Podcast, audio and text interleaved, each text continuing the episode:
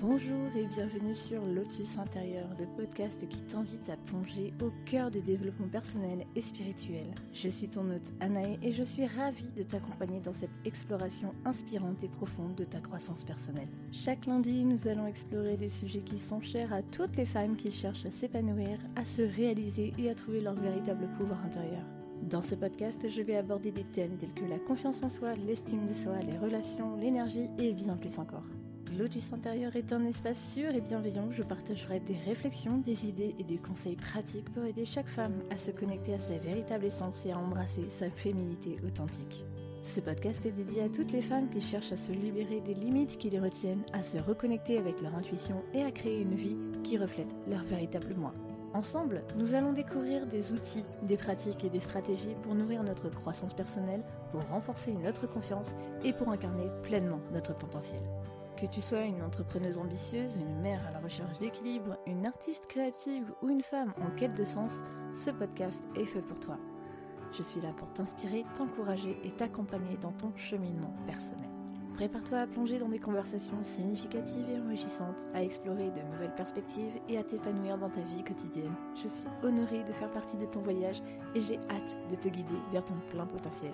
N'oublie pas de t'abonner et de partager cet épisode avec des femmes qui pourraient en bénéficier. Ensemble, nous allons créer une communauté de femmes qui se soutiennent, s'inspirent et se transforment.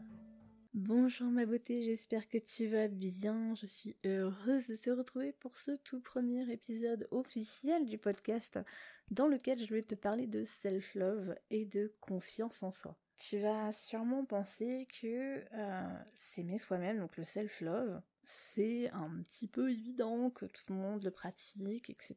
Alors, malheureusement, je vais te décevoir parce que tout le monde euh, n'est pas à l'aise avec le fait de s'aimer soi-même. Tout le monde ne pratique pas forcément le self-love et pourtant c'est quelque chose d'extrêmement important pour ton développement personnel, pour ton bien-être et pour aussi avoir des relations saines avec les autres.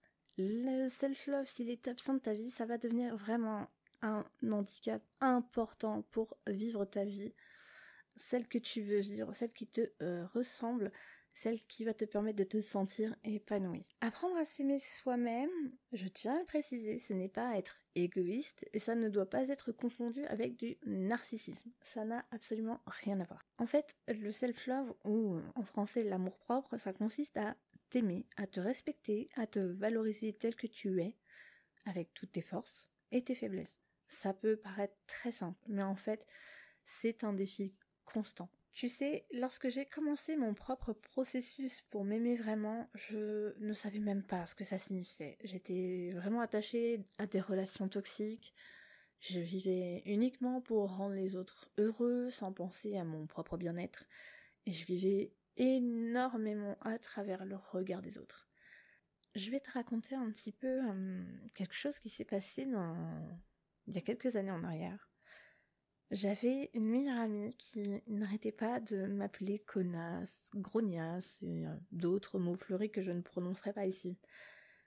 Et ma réaction, c'était tout simplement de rire et de ne rien relever. Je trouvais ça normal. pour moi, c'était euh, une manière comme une autre de, euh, se taquiner, de d'être amie en fait. Et lorsque ça allait trop loin, que je mettais le haut là, la réponse elle était systématiquement la même. Oh ça va, je rigole, je plaisante. Et en fait, aujourd'hui, quand je regarde cette situation avec mon regard actuel, c'est-à-dire un regard de personne bienveillante envers moi-même, avec un, un self-love vraiment euh, développé, je me dis comment j'ai fait pour tolérer un tel comportement? Comment j'ai fait pour accepter des insultes comme étant une marque d'affection?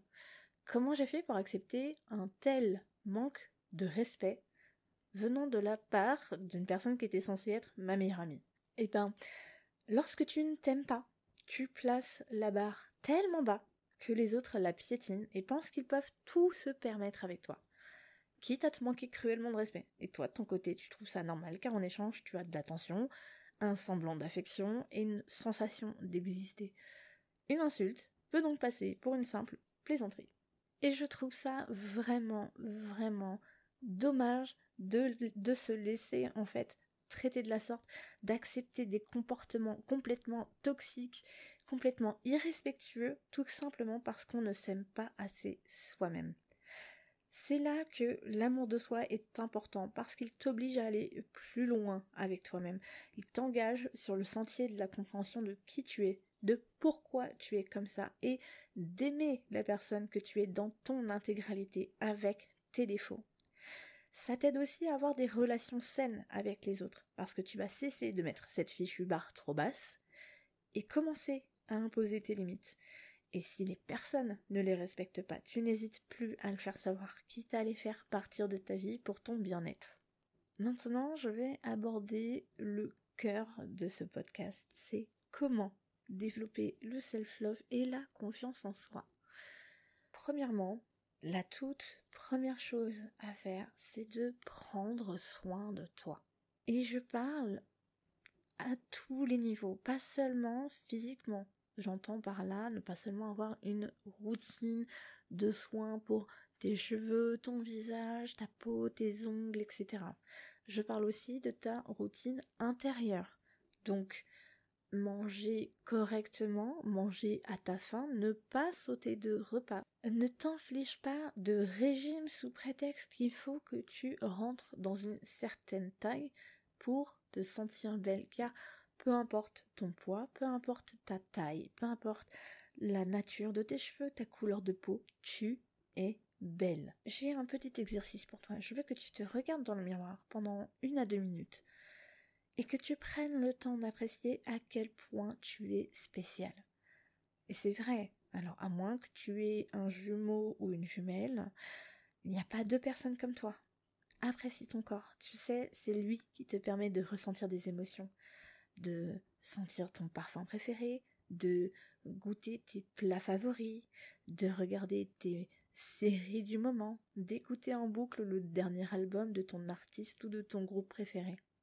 Un autre conseil que je peux te donner, c'est de tenir un journal et de noter tous tes schémas répétitifs, tes pensées autodestructrices. Et pour chaque chose négative, tu, tu écris un script contraire. Par exemple, de mon côté, ma pensée négative la plus courante et mon schéma répétitif nocif, c'était de me dire que je ne valais rien, que je ne réussirais jamais rien dans ma vie. De ce fait, j'abandonnais avant même d'avoir essayé en me morfondant complètement et en m'apitoyant sur mon triste sort. Pour y remédier, j'ai noté que je pouvais tout réussir parce que je le mérite et que je suis une battante qui réussit tout ce qu'elle entreprend. Et au lieu de ne rien faire, j'ai décidé d'essayer, quitte à me prendre un mur, parce que sans échec, pas de leçon.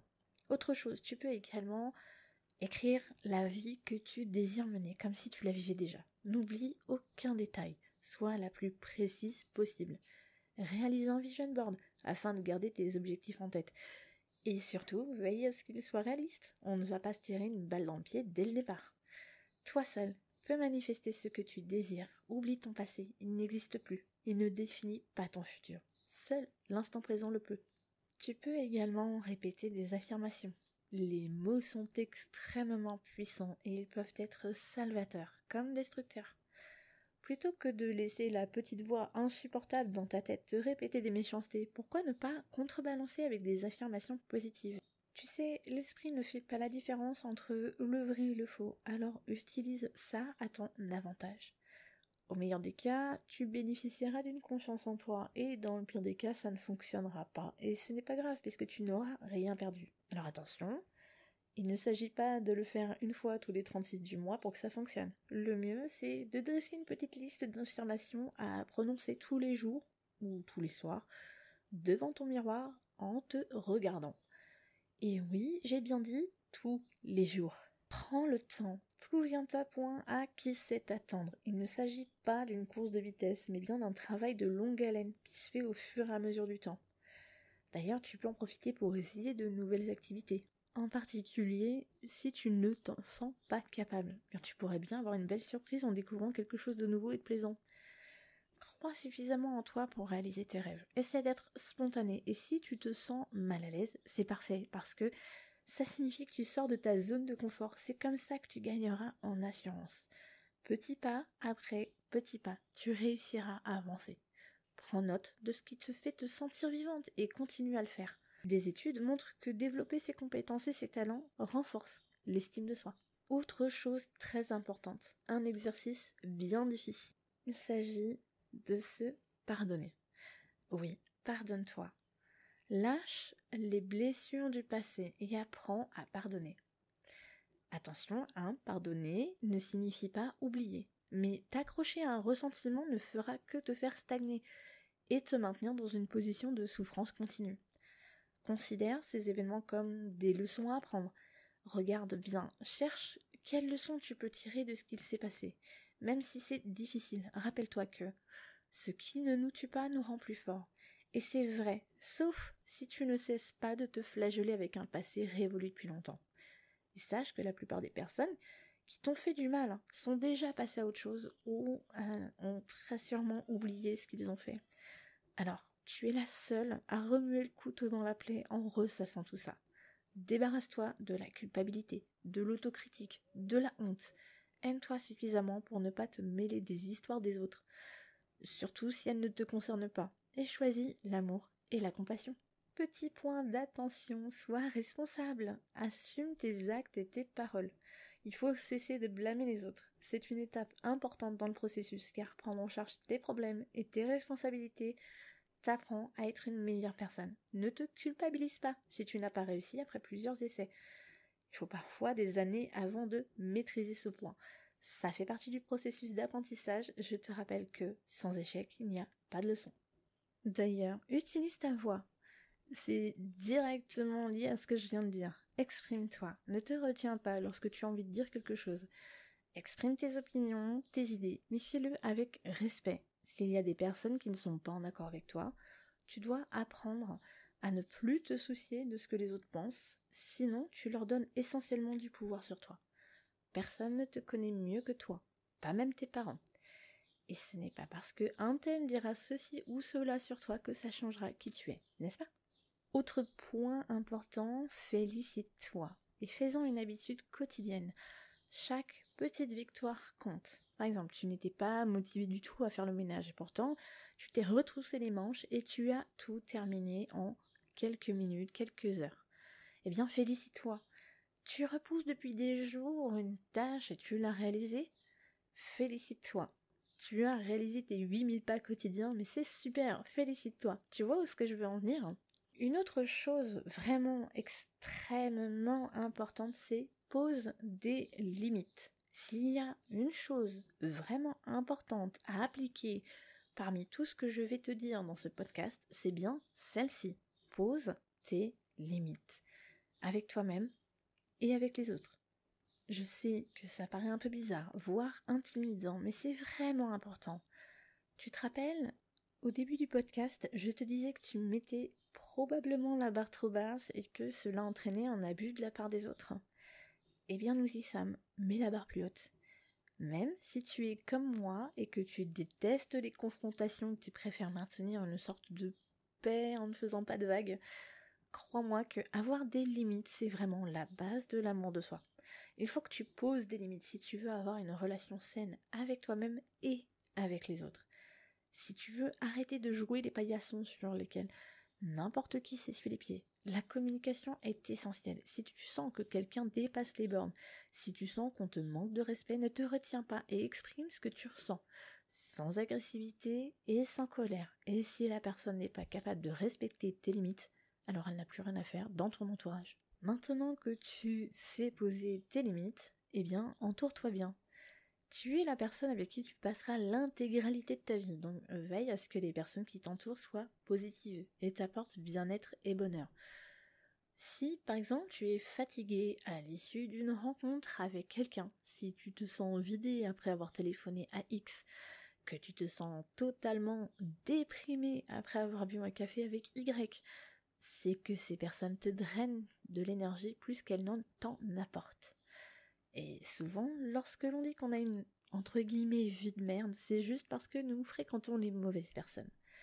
Par exemple, pour moi, je sais que lorsque je passe du temps avec ma sœur de cœur, je me sens reboostée, prête à déplacer des montagnes. Et à l'inverse, lorsque je reviens de course avec ma mère, je n'ai qu'une seule envie, c'est d'aller me coucher et de dormir pour le restant de la journée.